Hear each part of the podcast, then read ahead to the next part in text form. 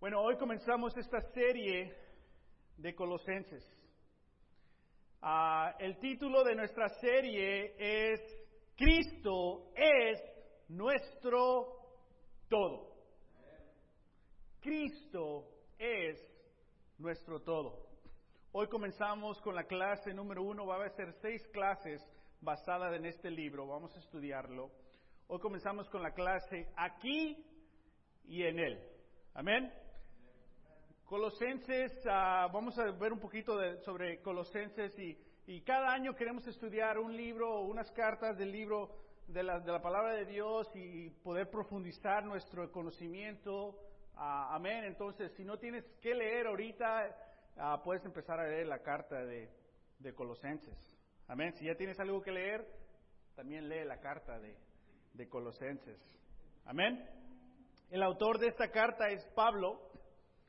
Pablo eh, está en su primer ah, encarcelamiento, tuvo tres, este fue el primero. Ah, creemos que está quizá en Roma, unos dicen que en Cesarea, en Roma, pero no influye si está allá o acá. Amén. Ah, la carta fue escrita en el año 62 o 63 después de Cristo. Eh, la iglesia eh, fue plantada en el tercer viaje misionero de Pablo. Entonces, en el tercer viaje misionero de Pablo se plantó esta iglesia, amén, y después, años después, el primer encarcelamiento de Pablo, él está, le está escribiendo esta carta. Ah, algo importante de conocer esta carta que es específicamente para esa iglesia, donde otras cartas han sido más generales para otros, otros grupos. Amén. Colosas es una de tres ciudades que están ahí cerca, si en veces Colosas se refiere a las tres ciudades, pero en veces solo a una de esas tres. Pero esta, esta ciudad, Colosas, y hay otras dos, ah, es la menos importante ciudad de las tres. Amén. Ah, entonces, para los que tenemos esos sentimientos de inferioridad, ahí nos podemos identificar ah, un poquito con esta, con esta carta. Sabemos que la iglesia quizá fue plantada, iniciada por uno de los discípulos que se menciona en esta carta. Él se llama Epafras, uno de los héroes en la fe, ah, que un día hacemos un estudio.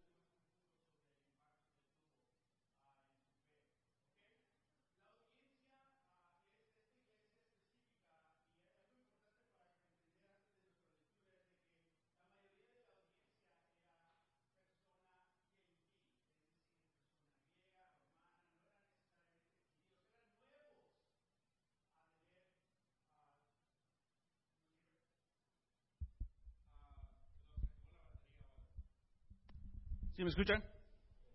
¿Le seguimos? Uh, ok, entonces uh, la iglesia eh, en su mayoría es, es gentil, conocen a Dios quizá por primera vez, el cristianismo es totalmente nuevo, uh, pero no solamente el cristianismo, sino creer en Dios, amén. Ahí te va Héctor. Esta es una, mi vida, siempre necesito mucha ayuda. Amén. Desde niño, Martín, ponte las pilas. Eh, bueno, ah, entonces ah, vamos, a, vamos a ver. El énfasis, el énfasis de, esta carta eh, es la absoluta supremacía, poder y dominio absoluto de, de Cristo. Amén. Ah, que para nosotros es nuestra continuación quizás de nuestra serie La pelea, donde hablamos que el retador llegó por la supremacía y estudiamos un poco de este libro. Solo podemos decir que es parte número dos de, de, esa serie, pero ahora sí enfocarnos en, en Jesús. Amén. ¿Ya puedo? Amén. A perseverar. Entonces, el, todo el enfoque es Jesús. Por eso el título, Cristo es nuestro, nuestro todo. Amén. Y tienes que hacerte esa pregunta constantemente durante esta serie. ¿En verdad es Cristo tu todo? ¿En verdad quieres que Cristo sea tu todo? ¿Cómo puedes asegurarte de que Cristo sea tu todo? Amén. Cristo es nuestro todo, esta esa carta. Entonces, entendemos ahí el contexto un poco de la historia de la carta, pero que Pablo nunca ha estado personalmente en esa iglesia. Conoce a varios, pero no, nunca ha estado en esa iglesia. Pero a través de la labor de Pablo se plantó esa iglesia. Epafras es el que fue ahorita a visitar a Pablo en Roma, desde, desde Colosas hasta Roma lo fue a visitar. Y fue ahí y aprovechó este Pablo para escribir esta carta y ahora se regresa esa carta con Epafras. Amén. So, vemos aquí el apóstol conociendo, esta es la ciudad pequeña de tres, una iglesia gentil, pero también es una iglesia muy pequeña. No sé si conocen iglesias pequeñas. Estamos en una. Amén. Y eso no significa malo, no significa que porque somos pocos somos, no somos saludables. Podemos ser muchos y, y estar espiritualmente apagados, ¿no? No es necesariamente los números, pero es necesariamente la convicción de esos miembros, sean pocos o muchos de esa iglesia. Amén. Entonces nos podemos poner en ese contexto de que qué, qué necesidades hay en una iglesia pequeña a comparación de las necesidades de una iglesia grande. Pablo está pensando en esto y escribe esa carta, es decir, para la iglesia el mensaje, vamos a aprender muchísimo uh, de qué debe ser nuestro enfoque. Uh, amén. ¿Qué son los grandes retos de la iglesia pequeña, de una iglesia pequeña? ¿En qué, es más, ¿En qué somos más vulnerables, vulnerables al enemigo siendo una iglesia pequeña? Para mí, el, el, más grande peligro al leer esta escritura y lo que hemos conocido en los últimos dos años de nuestra iglesia, aquí el mensaje, el más grande peligro para una iglesia pequeña es que los miembros no entiendan su valor en esa iglesia pequeña. Ese es el más peligro que un ataque del enemigo. Es que el miembro, el cristiano propio de esa iglesia no entienda el valor que ellos tienen en esa iglesia pequeña. Y por eso Pablo escribe esta carta diciéndole, Cristo es nuestro todo. Amén. Bueno, vamos a, vamos a leer, ahí estamos nosotros, una iglesia, una iglesia pequeña. Antes de comenzar a leer los primeros 14 versículos de nuestra primera clase aquí y en él, leamos esta escritura. En 1 Timoteo 2, versículo 5 dice, ¿por qué hay un solo Dios, porque hay un solo Dios y un solo mediador entre Dios y los hombres. No hay dos, no hay tres, no hay muchos caminos que todos guían a uno. No, no, no, hay solo un mediador entre Dios y los hombres, Jesucristo hombre. Quien dio su vida como rescate, ahí está, por todos.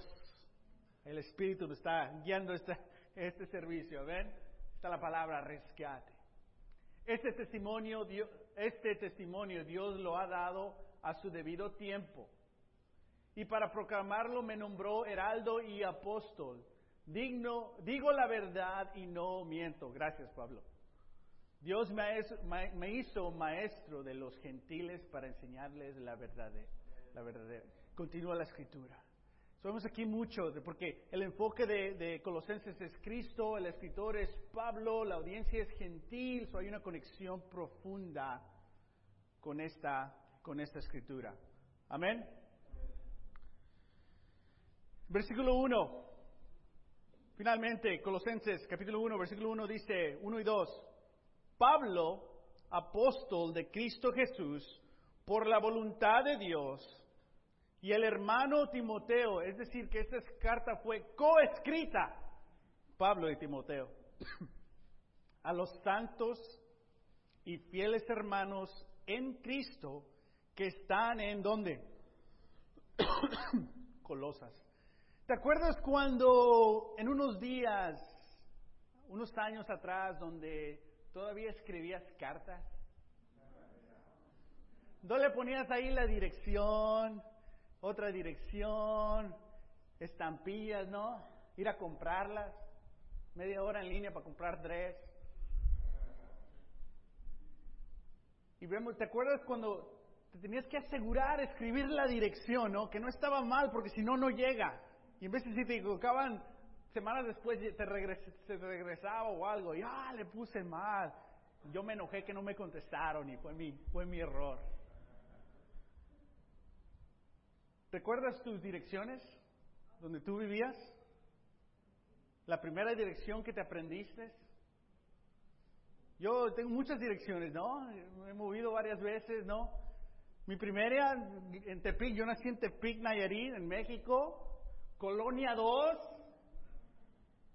calle Loma, eh, eh, calle 2, número 138, el barrio Lomas Altas, Tepic, Nayarit. Y ahí sabíamos todos, eh, la 2, eh, la 2, la 2. Ahora vivo en el segundo, nací en la 2 y ahora en el segundo. Dios me mantiene ahí humilde, ¿no? Que no es el primero. Una vez vivimos en Harbor City, ¿alguien aquí vive en Harbor City? Sí, varios, ahí está Mónica, ¿no? Un fraude. No hay Harbor. Y no hay City. Harbor City, alguien tuvo un sueño que no se logró ah, por ahí. Creo que llegó San Pedro y le quitó la tierra y ah, la ciudad de San Pedro. No, Pedro el posto. No, no.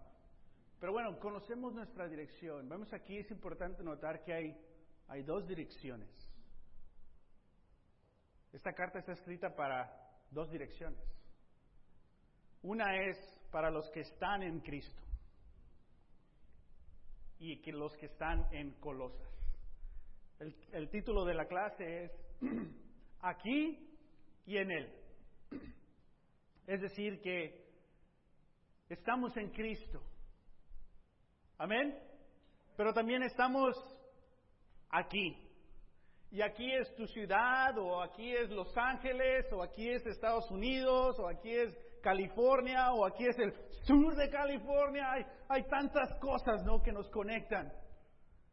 Pero el punto que, que no se nos olvide, que estemos donde estemos, estamos en Él. Y lo primero que Pablo les quiere decir, recuerden, ustedes están en Colosas, sí, son nuestra ciudad, aquí están los problemas en la sociedad y todo esto, pero están en Cristo. Amén. Algo también que se conoce mucho de Colosas era una ciudad donde había muchos terremotos. Es más, llegó un terremoto que destruyó toda esa área.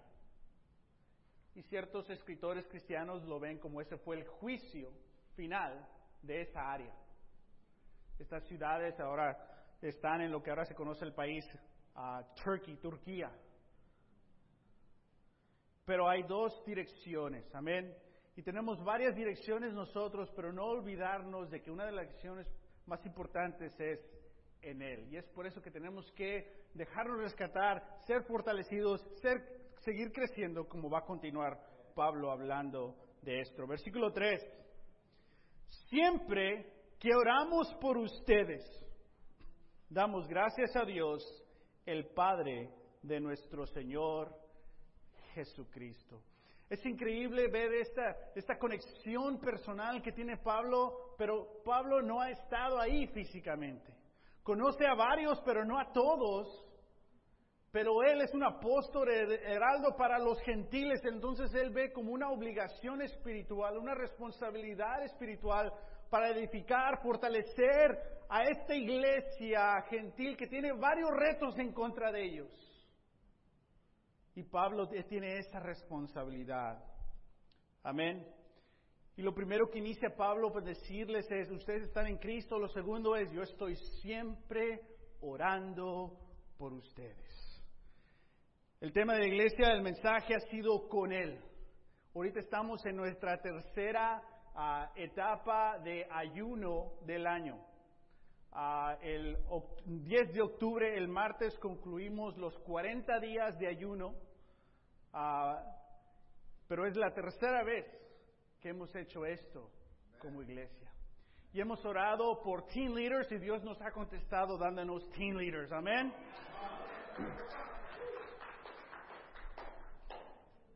Eh, eh, hemos orado por ser autosuficientes y ha, ha sido increíble la victoria del el progreso de nuestras finanzas, de lo que ha contribuido cada miembro. Ah, amén. Entramos al 2018, todavía nos falta, pero nos falta menos de lo que anticipábamos. Pero vamos en camino de quizás ser la primera iglesia en español que es autosuficiente con dos ministros de tiempo completo y quizá un edificio. Dios mandándonos a no ser una iglesia de segunda clase, pero ser una iglesia excelente.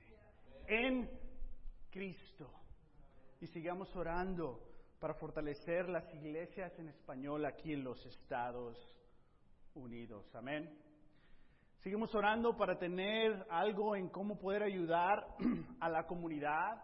Por ahorita la oración es crear un programa de ESL, uh, English as a Second Language, o ELD, uh, para los estudiantes de high school, donde nosotros podemos tener una academia uh, para ayudarlos a ellos, para que terminen la high school, vayan al colegio, pero también a tratar de alcanzar y rescatar a sus familias. Amén. Usualmente esa demográfica no termina la high school muy bien y son los primeros a ir al colegio y muchos de ellos no van al colegio. Y queremos crear, orar para tener esta academia. Amén. También hemos hablado por un puente internacional, tener una conexión con una iglesia en México, en Centroamérica. Ya saben que hemos orado por conectarnos con la iglesia uh, en Guadalajara, uh, porque la iglesia de Guadalajara disipula a la iglesia donde está eh, la colonia de Lomas Altas, la calle 2, el número 138 en Tepic. También discipulan la iglesia en Zacatecas, uh, en León, y hace unas semanas plantaron la iglesia en Colima, donde ahorita vamos a ver un video sobre, sobre eso. Amén. Siempre vamos a orar y dar gracias a Dios el Padre de nuestro Señor Jesucristo. Y luego continúa versículo, versículo 4. Dice aquí, pues hemos recibido noticias de su fe en Cristo Jesús y del amor que tienen por todos los santos a causa de la esperanza reservada para ustedes en el cielo. De esta esperanza ya han sabido por la palabra de verdad que es el Evangelio, que ha llegado hasta ustedes. Este Evangelio está dando fruto y creciendo en todo el mundo, como también ha sucedido entre ustedes desde el día en que supieron la gracia de Dios y la comprendieron plenamente. Es increíble estar aquí. Aquí está con nosotros la familia Palacios, la familia Castro, eh, parejas que han orado por mucho tiempo, años atrás, para que lo que tenemos ahorita existiera. al lado de otras parejas han trabajado, han luchado, han tenido peticiones a Dios y a los humanos a que se haga, se organiza, se tenga un ministerio uh, en español. Y es increíble ver el fruto del Evangelio continúa incluyendo entre, entre nosotros. Amén. Algo para anotar aquí, para los que nos gusta estudiar palabras de la Biblia, veamos aquí esta secuencia en el versículo 4. Dice que primero llega la fe. Después de la fe en Cristo, esa fe en Cristo produce amor por nuestros hermanos y hermanas. Es decir, cuando tenemos fe en Cristo, eso produce amor para nuestros hermanos y nuestras hermanas. Y cuando tienes fe y tienes amor para tus hermanos y hermanas, dice que estas dos cualidades están fundadas en qué? En la esperanza. ¿En la esperanza en qué? La esperanza viene del Evangelio y, cada vez que conocemos el Evangelio más, tenemos esa esperanza más de tener eternidad con Dios en el cielo. Es decir, muchas veces queremos tener más esperanza en el cielo, más conexión con Dios, pero tal vez no tenemos el paso atrás que es amor por nuestros hermanos, hermanas. Y muchas veces tal vez no tenemos ese amor profundo, en veces tal vez lo contrario. Hay conflictos, hay malentendimientos, hay críticas o heridas. Nos quedamos ahí, pero tal vez nos falta el paso atrás que es fe, fe en Cristo. Cuando tenemos fe en Cristo, tenemos amor los unos a los otros. Cuando tenemos amor los unos a los otros, estas dos, dice Pablo, nos funda ah, una esperanza para conectarnos con Dios. Y sabes, nosotros eh, malentendemos la esperanza. Cuando ordenas algo en Amazon, ¿tienes esperanza que va a llegar? ¿O estás garantizado que va a llegar? En veces decimos, pues esperemos, espero y vaya a llegar. No sé si va a llegar. En veces usamos ese concepto de esperanza como si a lo mejor no. Pues ni modo, nunca pierdas la esperanza. Esperanza, la palabra en la Biblia, es una espera garantizada de que va a llegar lo que esperas. Eso significa la palabra esperanza. Es desde que Pablo les está recordando que ustedes tienen una esperanza garantizada que van a tener una eternidad con Dios en el cielo. Es garantizada. cuando leas esperanza o hope en, en las escrituras, entiende garantizado, solo lo estoy esperando. Porque si pagas 5.99 te llega más rápido. Pero es garantizado. Y si no llega, te recuerdan el dinero, te mandan otro, garantizado. Eso es esperanza en la Biblia. Amén. En primera carta de Corintios 13 vemos esa misma combinación de fe, esperanza, amor. En la segunda carta de Pedro, en una futura serie, vemos esta secuencia igual. Precisamente por eso, esfuércense por añadir a su fe virtud, a su virtud entendimiento, al entendimiento, dominio propio, al dominio propio, constancia, la constancia, devoción a Dios, fraternal y el afecto fraternal, amor, porque estas cualidades, si abundan entre ustedes, los harán crecer en el conocimiento de nuestro Señor. Es decir, cuando en una iglesia pequeña, cuando varios de nosotros no estamos creciendo en esto, no vamos a poder crecer todos Cuando todos estamos creciendo en esto, todos vamos a poder crecer en esto. Los que harán crecer en el conocimiento de nuestro Señor Jesucristo y evitarán que sean inútiles y improductivos. Un riesgo para una iglesia pequeña, ¿qué es? Ser improductivos, porque si digo la otra sería bien mal.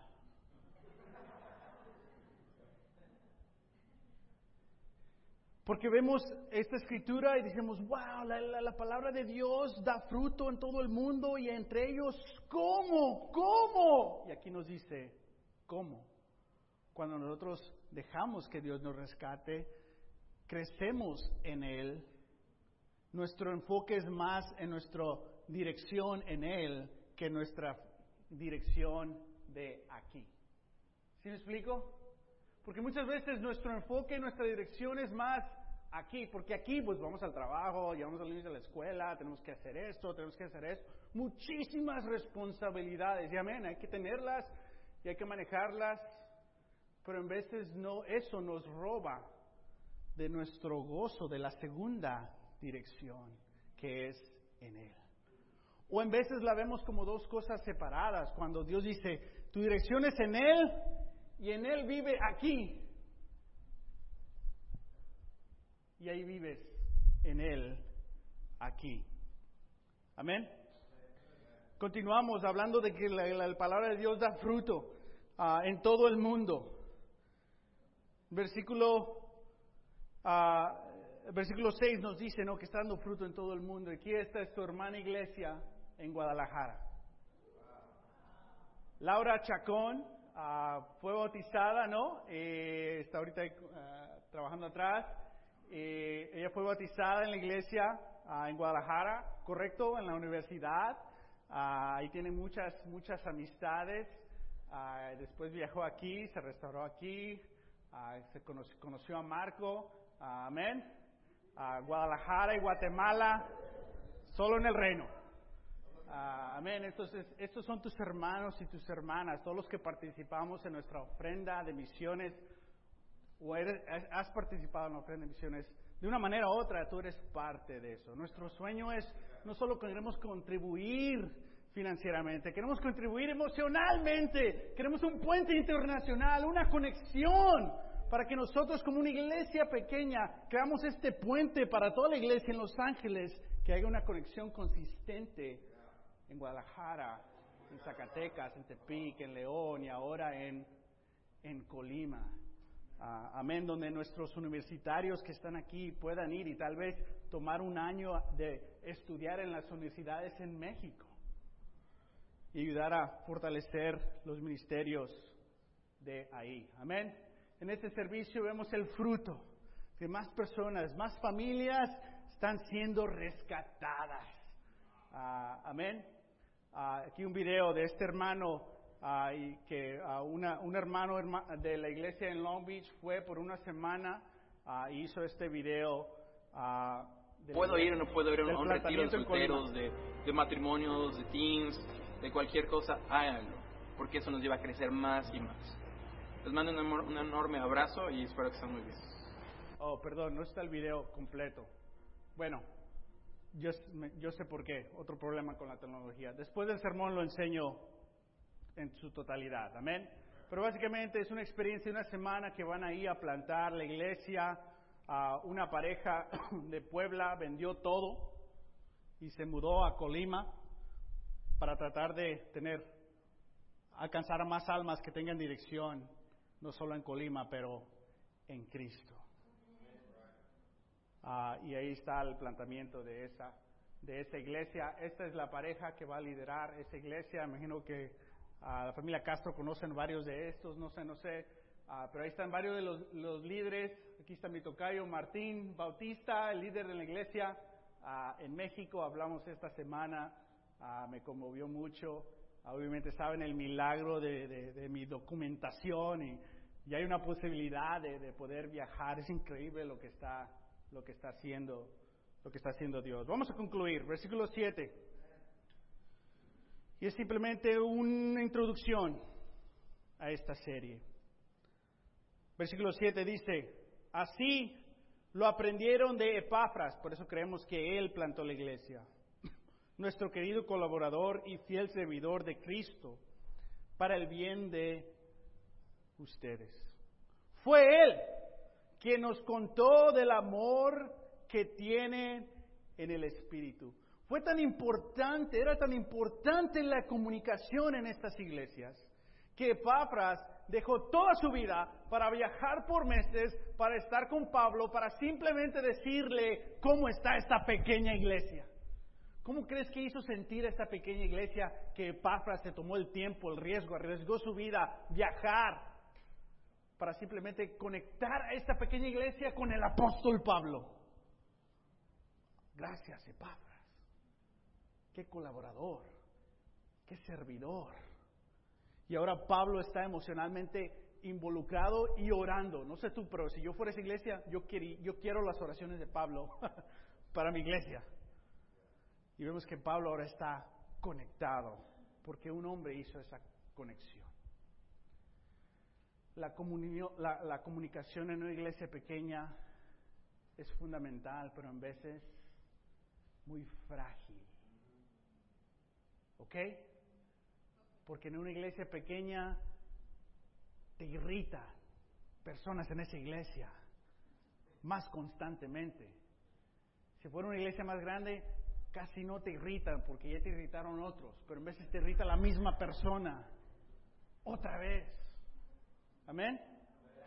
Y el reto es cuando no luchamos para tener una comunicación en Cristo. Y en las cuatro estaciones del matrimonio aprendimos lo importante de tener buena comunicación. Y nos dieron una fórmula, el libro nos da una fórmula que la lees y dices, "Ah, esto está en la Biblia. Nomás lo puso de otro nombre y vendió libros. ¿Qué idea? pero dice que siempre dejes que la verdad guíe tu razonamiento.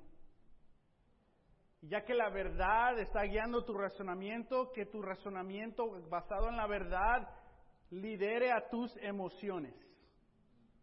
Entonces tus emociones son los esclavos, son atrás, son servidores. Y eso te lleva a una acción productiva. Amén. Para una iglesia pequeña eso es fundamental. Porque si no hacemos esa fórmula y lo hacemos al revés, dejamos que las emociones guíen nuestro razonamiento y a nuestro razonamiento guiado por las emociones cambia y manipula la verdad. ¿Sí me explico?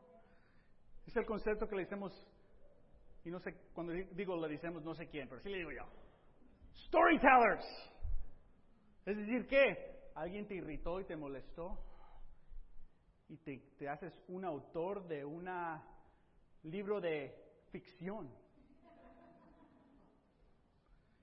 Pero está basado en tus heridas, al punto de que vas en el carro y estás pensando en esa persona.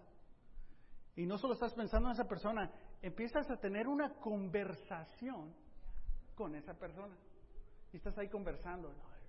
Y le estás diciendo como le querías decir desde hace tres meses. Y, luego ellos te, ellos te contestan en este, en este mundo, te contestan. Te dicen así, lo que, y, tú, ah, y tú estás creando tus emociones, tu realidad. Y, ah. y luego te los encuentras y, hola, ella. Y dices, oye, pues no me cae tan mal, ¿verdad? Es más o menos una buena persona. O sea, pero como no hablas, algo más ocurre y esa conversación en el carro ahora se continúa y continúa y continúa y esa distancia entre tú y esa persona continúa, continúa, continúa. Y eso lleva no a acciones productivas, lleva a separación, conflicto. ¿Que no? La comunicación es tan importante para todos nosotros como iglesia pequeña. Y si Epafras está dispuesto a dejar a su familia y a viajar por meses para conectar a Pablo y ahora conectar a la iglesia y luego se enferma el pobre, ahí casi se muere, después va a perder. Pero fue tan importante tener esa conexión. ¿Por qué? Dejemos que la verdad dirija nuestro razonamiento y ya nuestro razonamiento le dice a nuestras emociones qué hacer. No sientas así, siéntate así, no piensas así, piensa así, ¡pam! Sí. Y ya tus emociones te hacen caso y te sientes emociones, ¿no? Guiadas por verdad y razonamiento de humildad, escuchar, ¿que no? Seguridad, paciencia, amor, cariño. Y eso te hace una persona sabia. En una iglesia pequeña necesitamos más sabiduría, necesitamos acción productiva, pero entre más dejes que haya una historia donde se cambian the facts, you changing them, más nos vamos a lastimar los unos a los otros. Epafras entiende esto, Pablo entiende esto y hay una sobrecomunicación. Concluimos con una explicación de lo que ora Pablo. Porque dice, yo siempre estoy orando por ustedes, pero ¿qué ora Pablo? No sé tú, pero ¿no te encantaría saber qué está orando Pablo? Porque muchas veces leemos la introducción y se nos hace como bien flowery. Ah, no, sí, le puso ahí mucha que... No, no, no, esto es intencional. Al final de la, de la carta dice Pablo, yo, yo escribí, escribí, esto con mi puño y mi letra, es decir, me estoy arriesgando todo, toda palabra, todo concepto, toda organización, es intencional. Y esto es lo que ora Pablo en versículo 9 al 14, y ahora sí terminamos. Por eso, desde el día en que lo supimos, no hemos dejado de orar por ustedes. Aquí está la oración Pedimos que Dios les haga conocer su voluntad con toda sabiduría y, que, y con comprensión espiritual. ¿Para qué? Esto es, esto es lo que está orando Pablo específicamente. Para que vivan de manera digna del Señor, agradándole en casi todo. No, en todo. Qué reto, qué oración tan más específica. Esto implica dar fruto en toda buena obra. Crecer en el conocimiento de Dios. Algo para importante, otra palabra, conocimiento. ¿Qué significa eso? Conocer más de Dios, conocimiento intelectual, no necesariamente conocimiento intelectual. Esta palabra conocimiento, o en inglés knowledge, tiene que ver con más intimidad. Es decir, pasar tiempo con Él. Porque puedes aprender mucho de Dios sin pasar tiempo con Él. Conocimiento implica intimidad, pasar tiempo con Él. Versículo 11 y ser fortalecidos en todo sentido con su glorioso poder. Así perseverarán con paciencia en toda situación, dando gracias con alegría al Padre.